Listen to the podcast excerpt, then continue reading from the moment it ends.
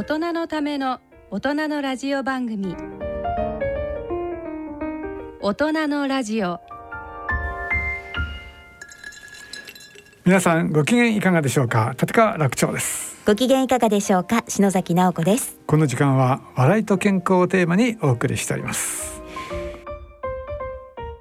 もう12月今年終わりですね。すね終わっちゃいましたね。ね終わってないままだまだ終わってないまだ終わってない。なんか終わってない気分ですね。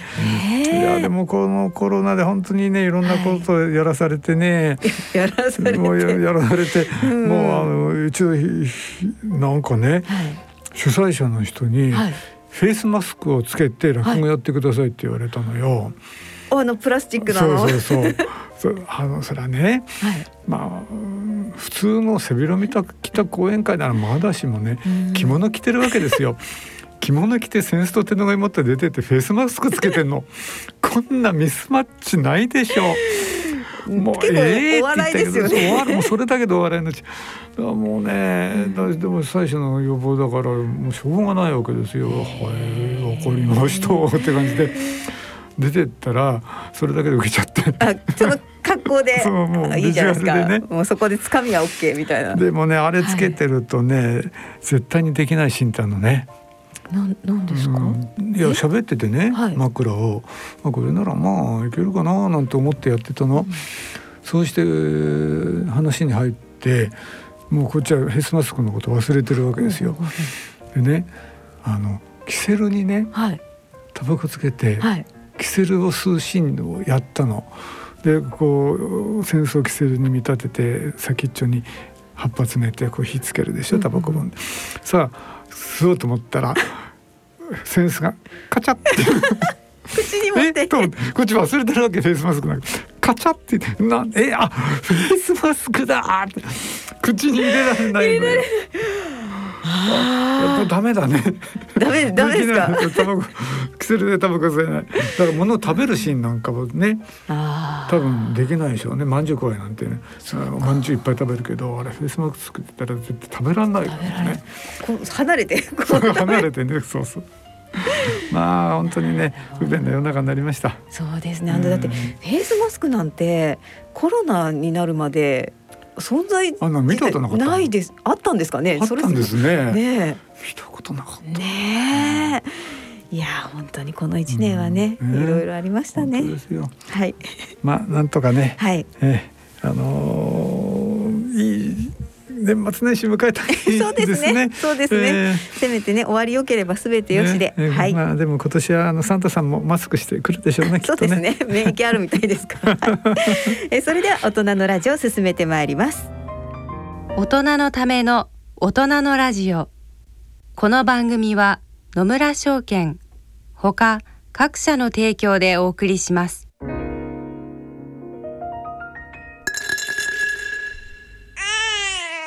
人生100年時代。100年の人生をどのように生きていますか？大きくなったらケーキ屋さんになりたい。結婚しても今の仕事が好きだから続けたい。自分が作った料理で世界中の人を幸せにしたい。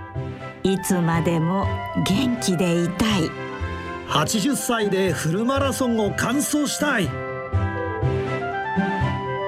夢はどの世代でも大きく広がるあなたの人生夢無限大。でも必要なものは？健康家族友人そしてお金。あらゆる年代に合わせたサポートでいつでもあなたに寄り添います。今からずっとこれからもっと。人生100年パートナー野村証券。それの村に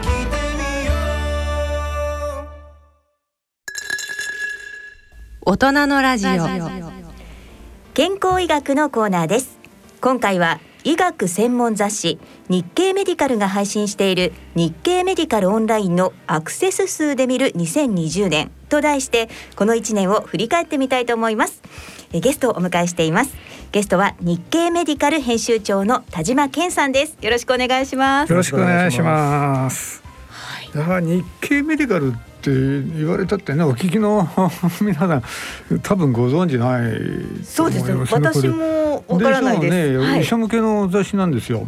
あの私なんかあーまだ現役だった頃は結構読ませてもらって結構ねお面白いんですよ。っていうのはねあのいわゆる学術雑誌ってあってその論文ばっかり載っている、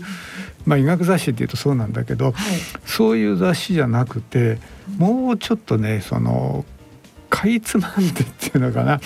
分かりやすく解説してくれる記事がたくさん載ってて、あのすごく読みやすいしね、うん、あのまた医療周辺のことについてのね記事なんかもあってね、結構面白く読ませてもらいました。ええ。なんかあれですよね。あのいわゆる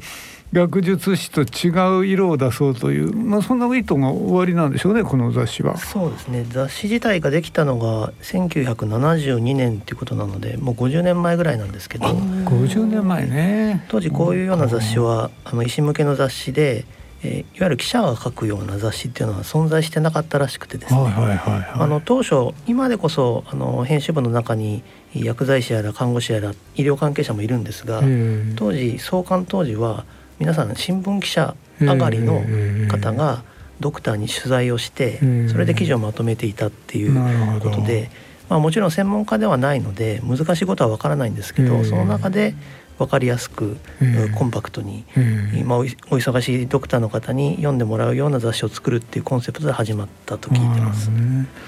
医者だってね、そんないちいちねあの論文読んでたってねな面白くも何でもないしね。自分の本当の専門のところならこれはもうしょうがないから読むんだけどそんなの別にね読みたいと思って読んでるわけじゃないから、やっぱり気楽に「えー、そうなんだふーん」って感じで読める本っていうのはね、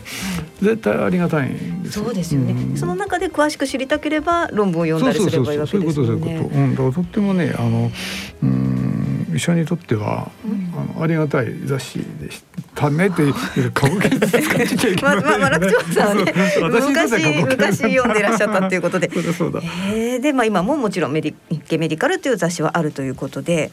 でこの日経メディカルオンラインというのもあるそうなんですがこれはどういったものなんでしょうか、はい、あの日経メディカルの雑誌を作ってる編集部の人間が、まあ、同じメンバーで、えーウェブサイトも運営しておりまして、えー2006年に日経メディカルオンラインできまして今15年目ですか、あになるんですがあこのオンラインについては医師だけではなくて薬剤師さんや看護師さんやその他の医療従事者の皆さんにも読んでいただけるようなサイトとして作っていまして今あの、まあ、時代の流れもあってかなりオンラインの読者が増えています。知らなかったですねオンラインがあるってね。16年前そうですね。あそうですか。もう私落語家になってからだもんね。知ってるわけがない。ない。でこれ雑誌とはまた違った記事が載ってるということなんですか？あえー、と雑誌雑誌に載っている記事は今オンラインにも全て載っている状態にありましてあの我々編集部としてはオンラインに記事を書いて、はい。その中から評判の良かった記事を雑誌にこう載っけていくっていうような形の作りを今はしています。で私ちょっとこう見たんですけどなんか医療従事者の方でないとこう見れれない記事っていうのが結構あるんですよね。そうですねあの基本的には医療従事者の方しか入れない、えー会員登録が必要なサイトになってまして、はいえー無料ではあるんですけれども、えー、と特にドクターに関しては本物の医師免許を持ってらっしゃるかどうかも確認をした上で会員登録をしていただく仕組みになってまして。そこまでやる必要ってあるんですかね、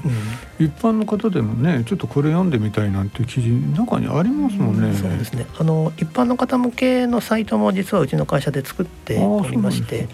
あの、まあ、日経ヘルスとかっていう雑誌が一般の方向けの健康雑誌があるんですけども、そういうところのサイトでは、まあ、うちの記事の中からあー、まあ、一般の方でも読んでもためになるような記事をこう向こうに転載したりしてるので、あの一般の方にはそちらを見ていただいて、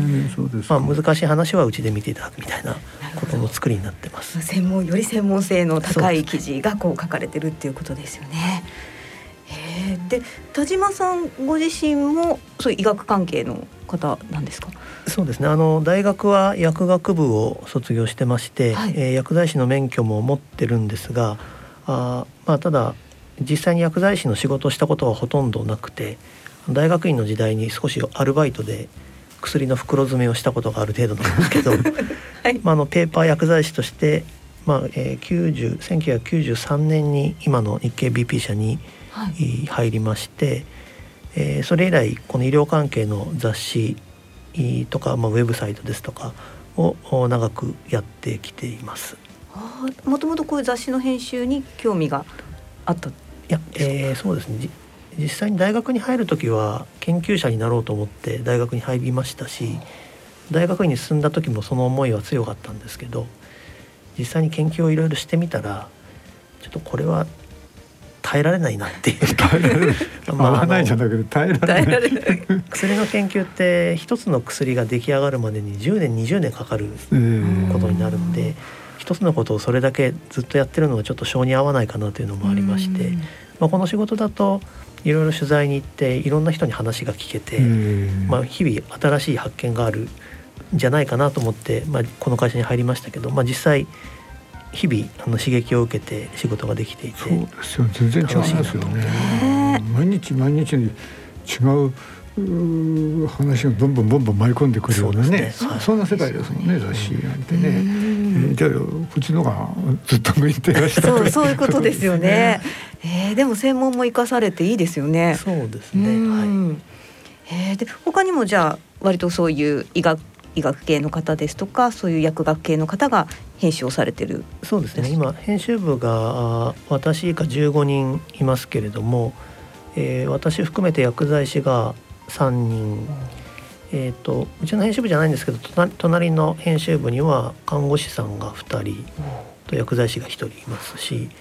まああのえー、と日経 BP の医療医療局って呼んでますけどお医療のお雑誌ですとかサイトを作っているメンバー50人ぐらいいるんですが、まあその中には薬剤師と看護師全部で合わせて78人いますかねぐらいの見慣れなんでしょうね。一つのことを根詰めてじっくりやるっていうのは苦手な人ばっかり いるんでしょうねこの世界に飛び込んだっていうね。いやでもいいですよね。飲み会やったら面白そうですあ本当ですね。いろんな話題がね。えー、でまあいろいろ取材に行かれるということなんですが、今年はコロナで大変だったんじゃないですか？そうですね、うんコロナでまあ2月ぐらいですかねあのコロナで、まあ、緊急事態宣言はまだ出ていなかったんですけども、まあ、医療現場が大変だっていうことは我々も早々に分かっていたのでまず我々が取材に行っていいものかっていうところがですねお忙しい中にですね、まあ、しかも東京で流行り始めましたんで、まあ、東京から例えば福岡に出張に行くと、まあ、ウイルスを持って行ってしまう可能性もあるわけですし、ま、そういう意味で、えーまあ、のそのうち県をまたいだ移動が禁止されるわけなんですけどそれ以前から取材は自粛の体制に入ってまして、まあ、あの我々普段の取取材はかなり出張が多くてですね、まあ、日本全国に専門の先生方いらっしゃるので、まあ、あの一つのことを調べるにしても北から南までずっと出張に行くのが日々の動き方なんですけどそれが全然できなくなってしまったので。特に3月頃ですかね、あのかなり記事を作るのが難しい状況になって、まあ、いろいろ悩みながら。動けないの。それ自体でもイライラするでしょうね。そうですね。普段動いてる人間なので、飛び回ってる人が。ねいきなり動けなくなっちゃう動けなくなってそうですよね。ねストレスですよそれ。でじゃあ取材というのは？そうですね。あの、その頃からあの、まあ、Zoom ですとか Teams ですとかっていうそのオンラインミーティングの、おアプリケーションを使って、まあ、取材ができるんじゃないかということでそろりそろりと始めたんですけども、まあ、当時は我々も使い方がよく分かりませんし、まあ、先生にその取材をオンラインでってお願いしても何のこっちゃみたいなことになっててですね。当初はそれも大変だったんですが、まあ、だんだん先生の方も慣れてきまして、まあ、我我々も慣れましたし、まあ、今ではもう普通にオンラインの取材を申し込んでじゃあこの何時から1時間でみたいなことで普通にオンラインで取材ができるようになりましたですね。でまあ記事も更新できるように。そうですね。普通に記事が作れるようになりました。ね取材一つにしてもね。大変ですよね。大変だそれは。ね。じゃあそろそろ行きましょうかね。そんな中で。えその2020年医師医療従事者にとって関心の高かった記事ベスト10のタイトルというのをご用意しましたのでそれを紹介してまいりたいと思います。ベスト10ですね。ベスト10です。はい。まず10位は PCR 抗原抗体検査をどう使い分ける？これで10位なの？なんかみんなだって知りたいじゃない。あ、確かに私もこれが知りたいな10位ってことはと思いました。9位か9位より上ってすごいんじゃない？すごいと思いますよね。皆さんこれ期待してくださいこれ。10位でこれだもん。ね、じゃあ第9位いきましょう。はい9位第9位は心停止患者の家族にかけてはいけない言葉。うわーマニアックだなこれあなたねこ。れねお医者さんのね、立場からしたらかなり関心高いことですよね。かけてはいけない言葉。はい。じゃあいきますよ。続いて第8位です。帯状疱疹が若者に急増中。その理由とは？えー、帯状疱疹増えてんだ。そうあのうちの娘ええ中学生の時に帯状疱疹が出て、痛いね。びっくりしました。ね痛がってましたすごい。ねはい、えー、じゃあ続いて第7位です。はい。COVID-19 のすりガラス陰影の見分け方。これまたマニアックな話だよね。何ですかね、すりガラス陰影。ちょっと一般人には。一般人にはね。はいうん続いてじゃあ6位です。53.4%が患者減。大打撃を受けた診療科は。あこれもねみんな関心事ですよこれね。わかりますよ。やっぱお医者さん行くのちょっとねためらっちゃいました私も。続いて第5位です。医療従事者のための COVID-19 検査まとめ。あこれ一般じゃなくてね医療従事者のための検査の話ですね。私はい。うんなるほど。続いて第4位です。はい今後医療機関が気をつけるべきこと。なるほどね。この最中にね。はい、いろいろありますよね。大変ですよね。さあ、ベスト3いきましょう。はい。はい、3位です。COVID-19 に診療所や病院外来はどう対応する？あれは大変だ。ね。うんそうですよねその患者さんがね病院側も大変だけどね。はい。あの受ける人だってね、うんこれどういう対応してるのかしらってすごい気になりますもんね。そうですよね。行って移っちゃったらとかね。はい、いいですよ。ね、続いてじゃあ第2位です。はい。COVID-19 に罹患した医師の証言。ああ、これは聞きたいね。かかってしまったお医者さんの証言ですよ。ね、時代の最先端を行く医者ですね。良くも悪くもそうですね。はい。これは知りたい。知りたいさあいよ第一位ですよ。第1位です。N95 マスクのアルコールによる消毒は禁忌。ああ、なるほど。これは意外というか、へえだね。へーへーなんですね。ね N95 マスクってあのすごいマスクですよね。お医者さんとかしてる。すごくね、あの密閉性の高いマスクでね。まああのなん何枚これだったかな数字忘れちゃったけれども、まああのコロナウイルスレベルの、あのウイルスだったら95%シャットダウンできますよと。そういうそういううんこの95ってそういう、ね、そういう意味なんですねうんだからすごく目が密なの。だから今まあ我々今ね、こうやってあのサージカルマスクしてるけどこんなのスカスカだからね。このウイルスにとってみれば、そのものすごくでかい空間が目の前にあるわけだからいくらでもこんなもん入ってきちゃうからね。通れちゃうわけですね。うんこれ飛沫を防ぐためにしてるんで、ましてやあの布のねアベノマスクときたらね、あのー 多分うんウイルスにとったら東京ドームぐらいでかいんじゃないかな。で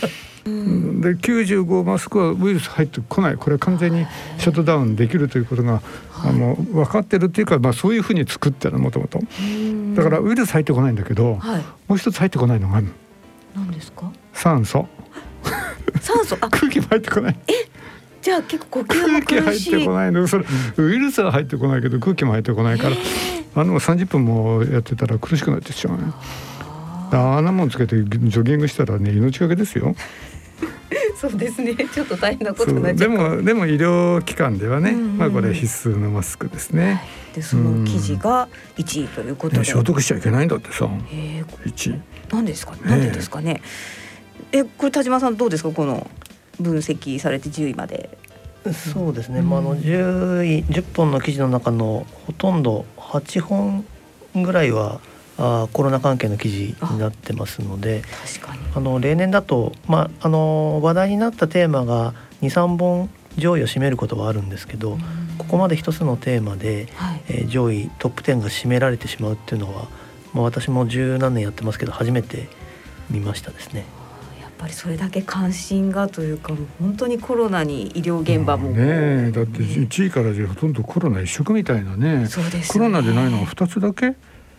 え。そうですね。やっぱり8位と時9位かな。ちゃんと表しますね、こういうもんってね。本当ですね。えー、じゃあ順番にちょっとご紹介いただきますかね。ねえ。まず1位消ね、毒、この消毒禁忌ってこれ消毒した方が良さそうじゃないですかね。ななんでいけないんですかこれ？そうですね。あのこの当時、まあ、4月の4月にアップされた記事なんですけども、はい。まあ、当時もうすでにサージカルマスクって我々のしてるこのマスクも足らなかったんですけど、さらにこの N95 マスクがあ医療機関ではだいぶ足らなくてですね、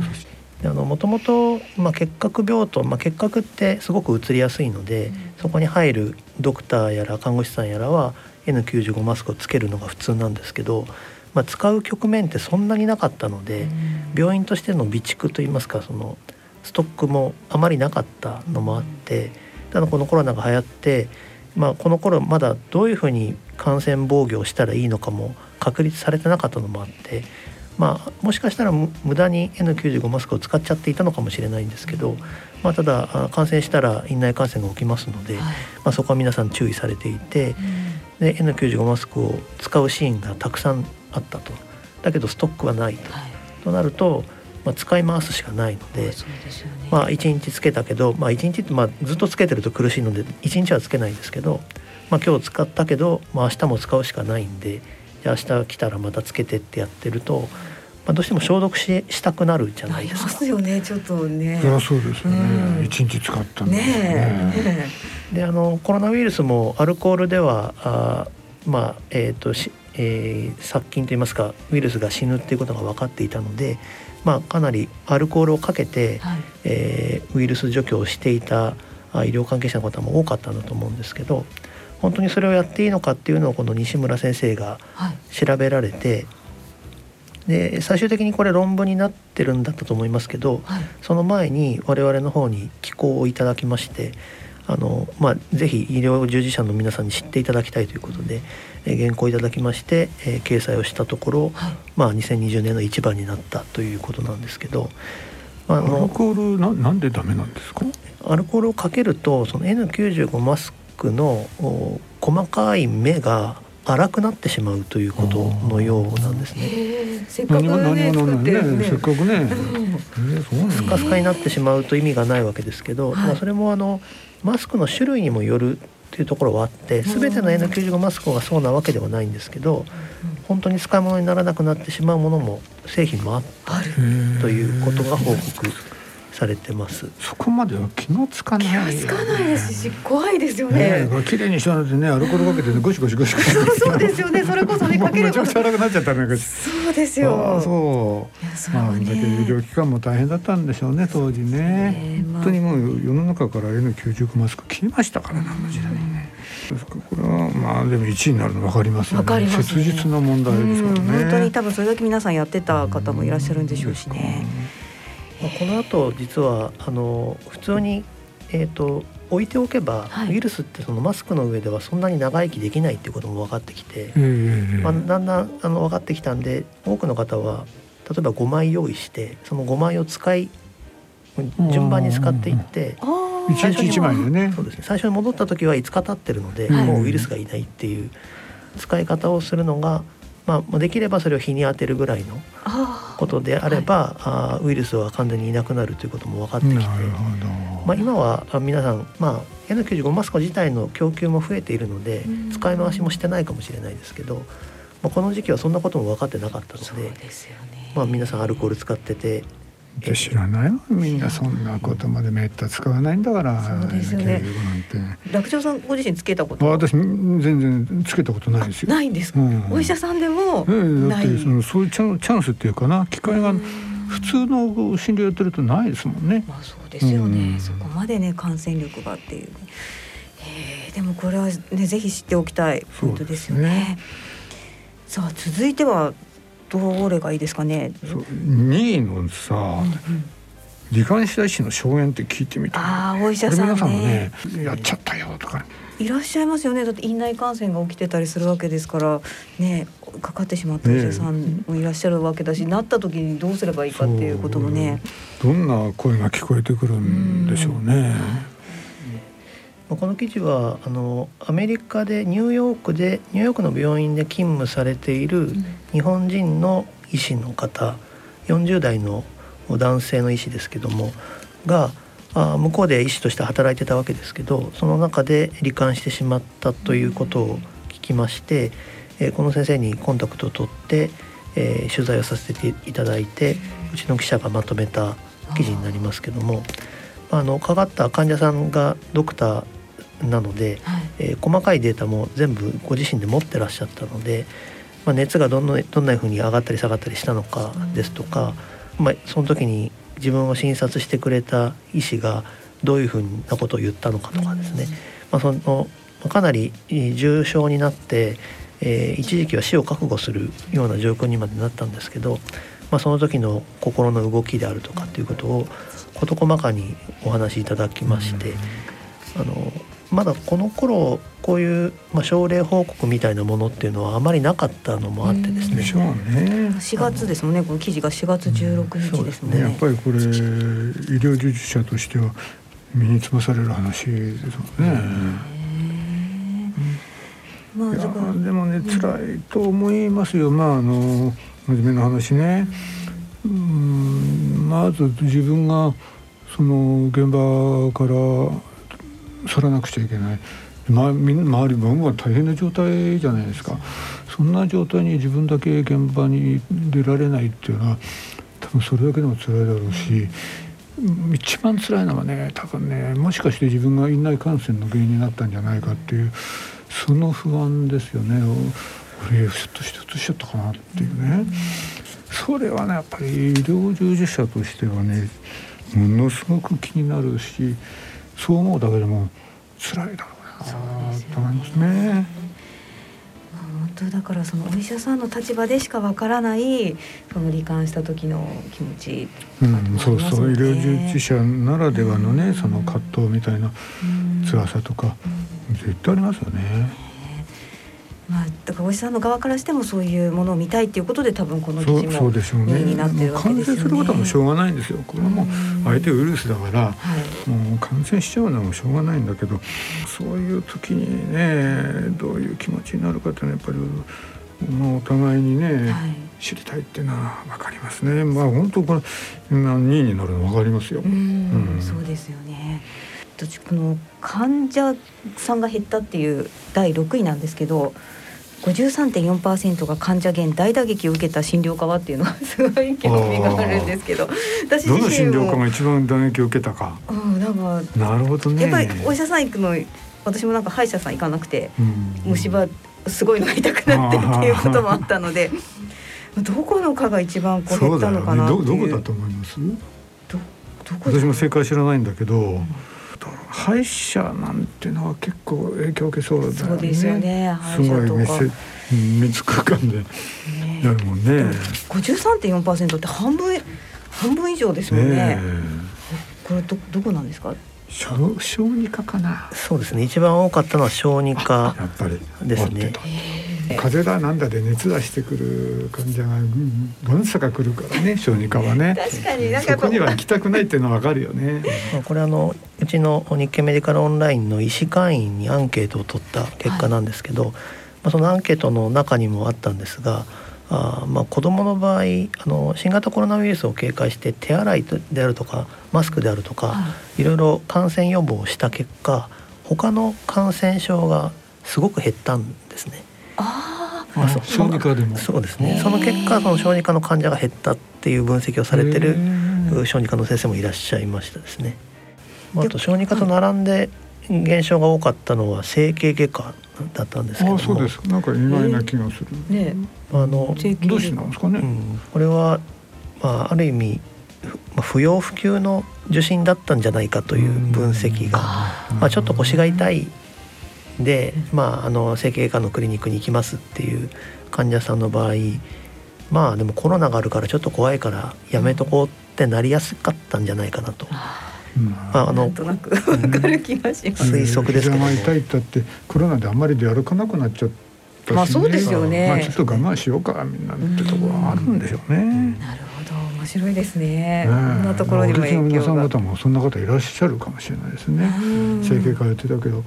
そうそう言われてみればここ二ヶ月行ってねえななんて方もそうですよね。方いらっしゃるかもしれない。逆にちょっと良くなってたんですね。そうそうそう何？安静にしてたら治っちゃった治っちゃったね方もいらっしゃるかもしれない。あとはどうですか？いろいろありますけどそうですね、逆に少なかったのは、まあ、精神科ですとか、うんうん、まあ、外科あと脳神経外科というあたりはやはりその受診をしないといけない病気の方が多いのかな、高いしね逆に精神科なんてちょっと増えそうじゃないですか。なんかね、精神科増えそうですね。お仕事がなくなってしまったりとか、ちょっとね、はい。あとはどの辺行きましょうか。帯状疱疹。帯状疱疹。私もちょっとコロナ以外ですけど、かなりこれあの興味深く。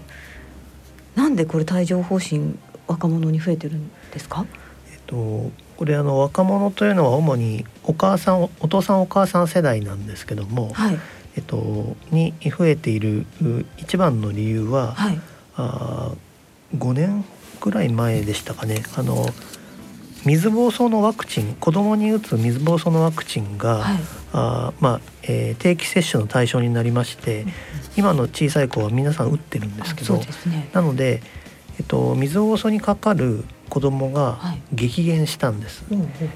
で帯状疱疹っていうのは水疱瘡にかかった後に、はい、治った後にそのウイルスが神経の奥の方に住み着いて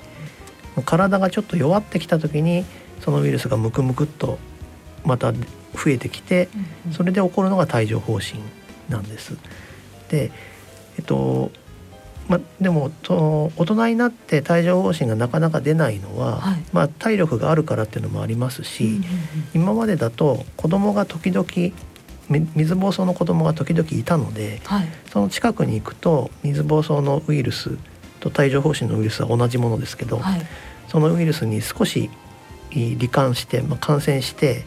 そのことで、えー、自分の中で抗体ができて免疫が働くのでその自分の神経の奥底に眠っているウイルスがむくむく起き上がってこないように、はい、時々、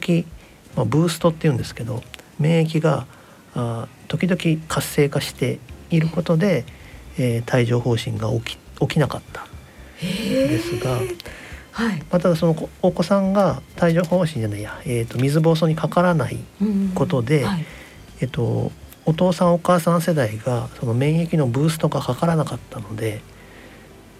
むくむくむくしちゃったわけですね。その神経に住んでいたウイルスが。面白いです。その菌というかウイルスにさらされてるから、逆に免疫機能が働いて帯状疱疹が出ないようになってると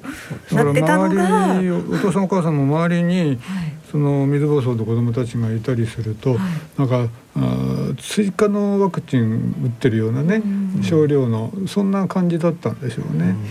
そうで、ね、帯状疱疹のウイルスと水疱瘡のウイルスと同じだから帯状疱疹のウイルスもあの暴れることができなくなって神経の中でしょうがねえなおとなしくしてるかみたいなことになったんでしょうね。そんなに違うもんなんだね。ね痛いですよね。私なったことないですそれは痛いですよ。だって神経の中にすくってて暴れ出すわけだから神経刺激するから。だからあのよくあの肋間神ね肋骨の間にピーッと神経走ってんだけどここにやること多いのよ。そうすると肋骨の間に赤くポツポツポツポツっと出たりなんかするんだけどこれ肋骨の神経刺激してるから、もうむちゃくちゃ痛いですよ私はやったことないんだけど、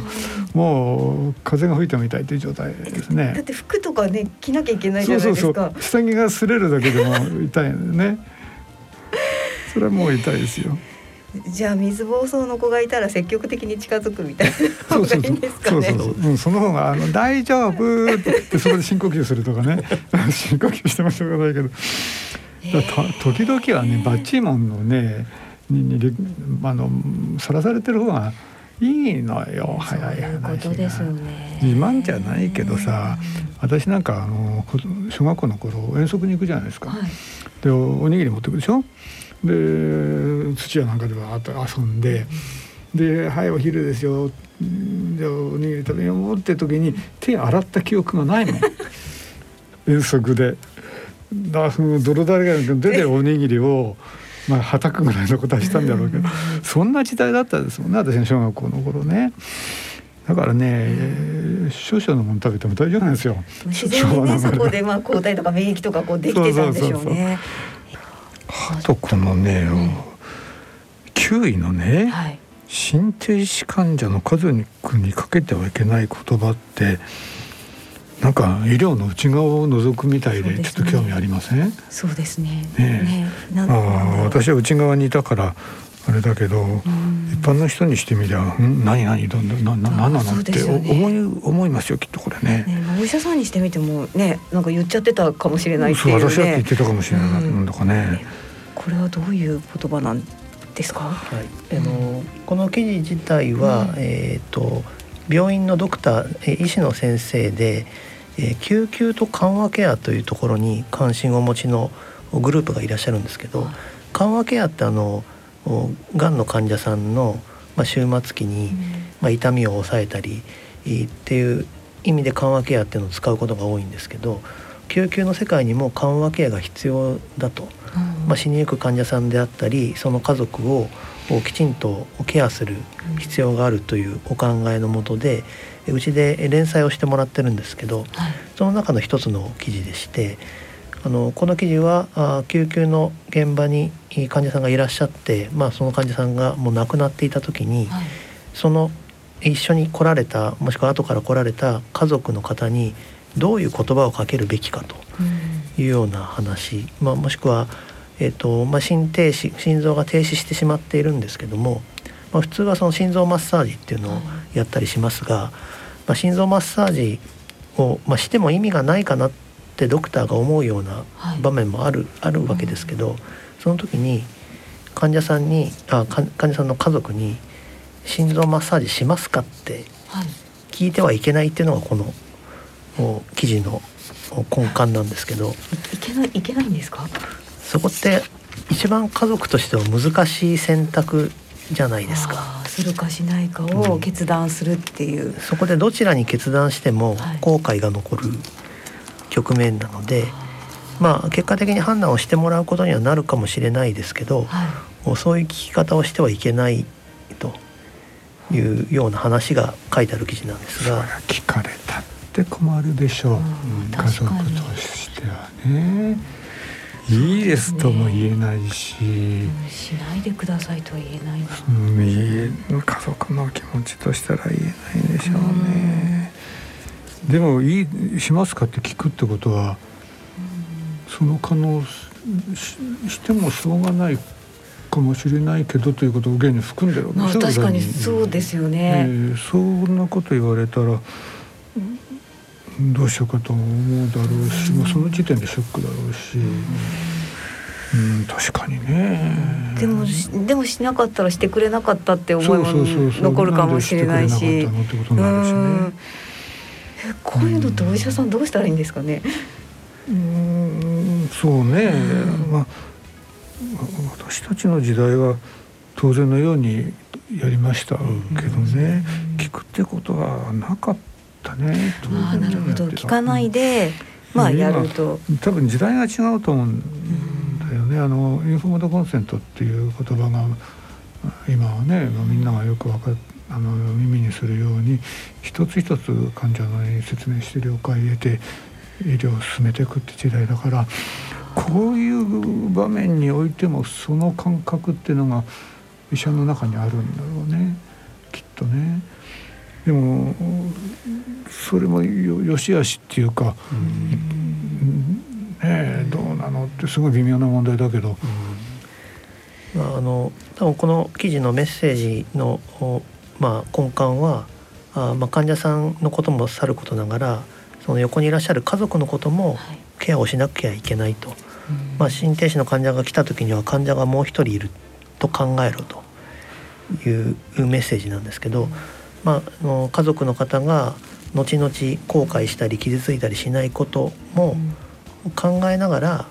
一つ一言一言の言葉を選ぶようにしましょうという、まあ、あのかなり精神的な精神論な部分もあるんですけど、まあ、ただそういうところにまで配慮するのが緩和ケアのあり方だということを先生はおっしゃってますね。大変ですねお医者さんもね。でもまあ逆に言えば、そういうところにまで気を配りながら、医療をね行わなければいけないっていうことを、まあ、医者がみんな気をつけるようになってきたっていうことでもあるんでしょうね。まあ、まあそれで、まあ、こういう記事がトップ10に入ってくるっていうのは、うん、いいことですよね、うん、私思うけど。まあ、皆さん気にしてらっしゃるというか、自分がその場で言ってる言葉が正しいんだろうかっていう不安がお持ちだからこそ読まれるんだと思うので。やっぱりまあ本人だけじゃなくて家族に対してもその傷つけないとかね余計なストレス与えない。そこまで考えなきゃダメよっていうそういうアピールですもんね、はい、これね。そうですね。これも10位もこれ10位あ。難しいけどみんこれでも知りたくないですか、ね知りたいだろうなと思う、はい、PCR 抗原抗体検査をどう使い分ける、あのね一般の人たちの話ではなくて、はい、医療現場がどう使い分けるかという話なんだろうけどでもでもね、はい、興味あるよね。わかります。ってか本当にまだなんかテレビでこう違いを言われるんですけど明確にまだちょっと何が違うのかよく分かってないですね。ねはい。まあ、あのここに3つ書いてありますけど PCR と抗原検査は、まあ、似た世界の話なんですけども、はい、抗体検査っていうのはまたちょっと違う世界で抗体っていうのはウイルスにかかった後に体が免疫の反応をしてそこでできてできてくるのが抗体なので抗体があるかないかを調べることでこのウイルスにかかったかどうかが分かる。それは過去の話かもしれなくて、はい。今ウイルスがいるかどうかとは関係なく今までにかかったことがあるっていうことを調べられるのが抗体検査なので、はい、えー、まあ、この記事にも書いてありますけど、まあ、疫学調査って言いますけど例えばこの集団の中でこれまでにコロナウイルスにかかったことがある人は何パーセントいますかっていうのを調べるんであれば抗体検査でいいんですけども普通にその治療のために、はい。この人に今ウイルスがいるのかどうかっていうのを判定するには抗体検査ではなくて、はい、抗原。抗原っていうのは要はウイルスってことなんですけど、はい、ウイルスそのものの量を調べるっていうのが必要になってきます。今いるウイルスの量を調べられるそうですね。はい。で PCR っていうのは PCR と抗原検査の違いは調べ方の違いであって、あのウイルスの遺伝子の数を調べるのが PCR ですし抗原っていうのはあそのうんと、えっと、ウイルスのタンパク質のタンパク質の一部があるかないかを、をチェックするっていう仕組みなんですけど、まあ、いずれにしろウイルスがいるかどうかを見つける方法ですね。あウイルスがいることを調べるけれどもそのいるそれを調べる場所が違うっていうまあそうですね、ね、だから PCR と抗原検査っていうのは、まあ、ウイルスそのものを検出しようっていう検査なんだけど見るところがね、うんはい、違うあのゾウさんのあの耳を掴んであゾウだって思うのと、あの鼻掴んでゾウだって思うのと違うぐらいな感じですかね。だ平べったい耳だあこれはゾウだ。細長い鼻だこれはゾウだ まあそそのくらいの違いだと思ってて全然構わないんですけども。でもあの抗体検査ってそうじゃなくてそのあのさっきねあのおっしゃっていただいたようにあのウイルスに対してそのウイルス特有のあのタンパク質ができるんですよ。これが抗体なのね、まあ、この抗体があることでウイルスがつけられるんだけど A というウイルスに対しては必ず A というその A 特有のタンパク質ができる。で B というウイルスには B というタンパク質ができるから A というタンパク質があればあこれは A というウイルスがいるんだなってことが分かるのね、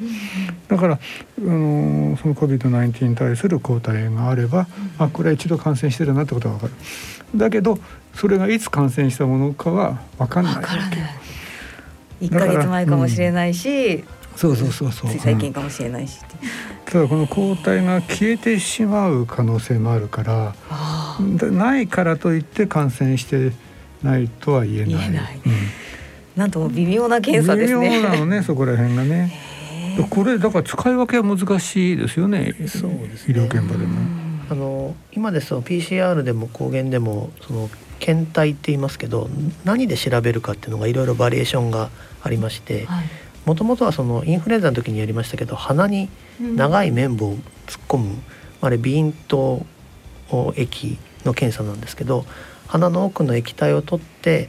検査をするのがもともとは普通だ最初だったんですけどそのその後その例えば、えっと、唾液でも検査ができるようになってまして、はい、まあ、唾液の方がウイルスの量は少ないんですけどももう PCR と抗原検査だと PCR の方がウイルスをこう増幅させて調べるのでもともとの量が少なくても検出できるんですね。なので今 PCR も抗原検査もどちらもできますけども唾液で調べるんであれば PCR 検査しかあの使えない。なぜかというと唾液はのウイルスが薄いのでそれでもチェックできるのは PCR だと、まあ、つまりその検体によってこの検査の手法を使い分けるっていうのが、まあ、一般的になってましてあのクリニックなんかで鼻の奥にこう突っ込むと患者さんがくしゃみしたりする可能性があるじゃないですか。それってやってる方としてはかかっちゃうわけなので。怖いですよね。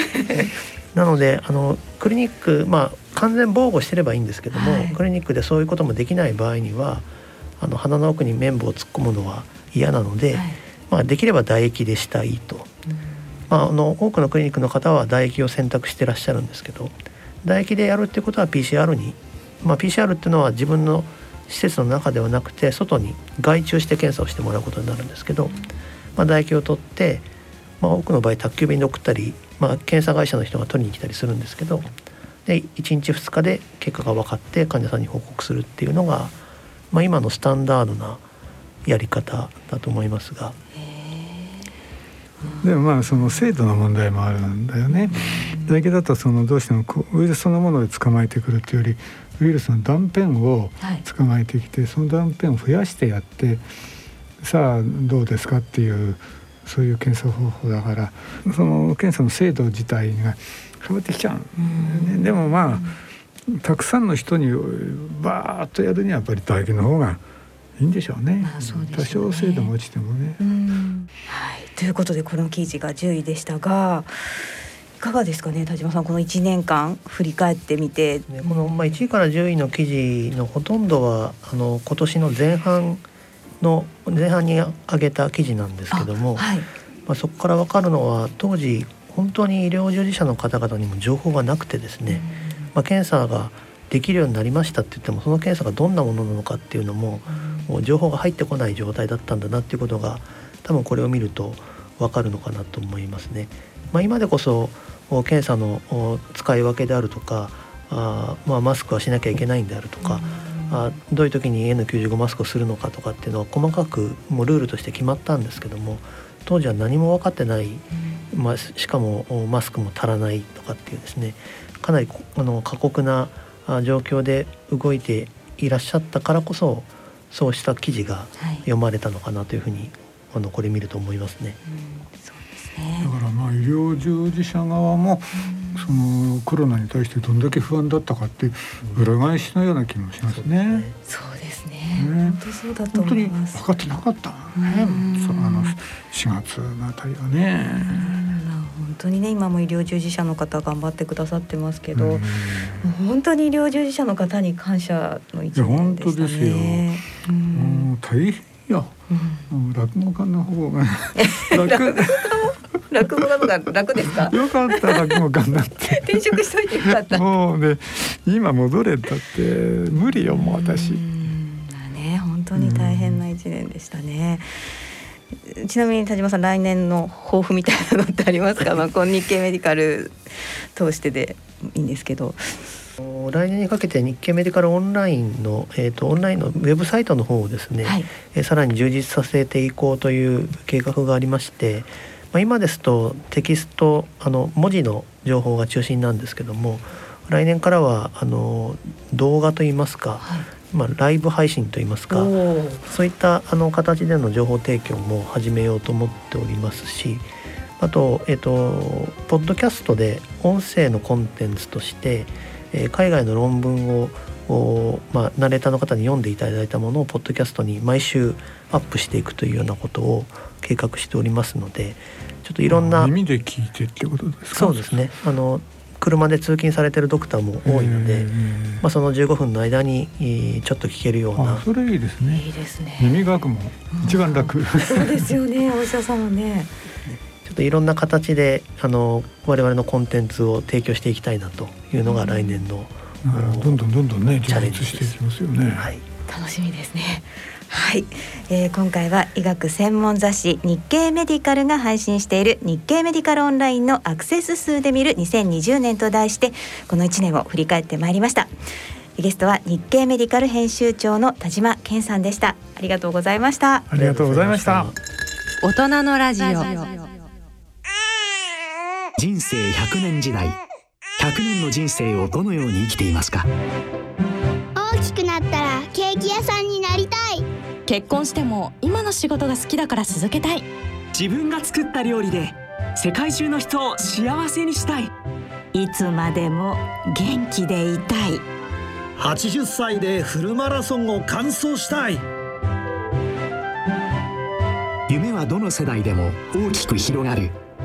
あなたの人生夢無限大。でも必要なものは？健康家族友人そしてお金。あらゆる年代に合わせたサポートでいつでもあなたに寄り添います。今からずっとこれからもっと。人生100年パートナー野村証券。それの村に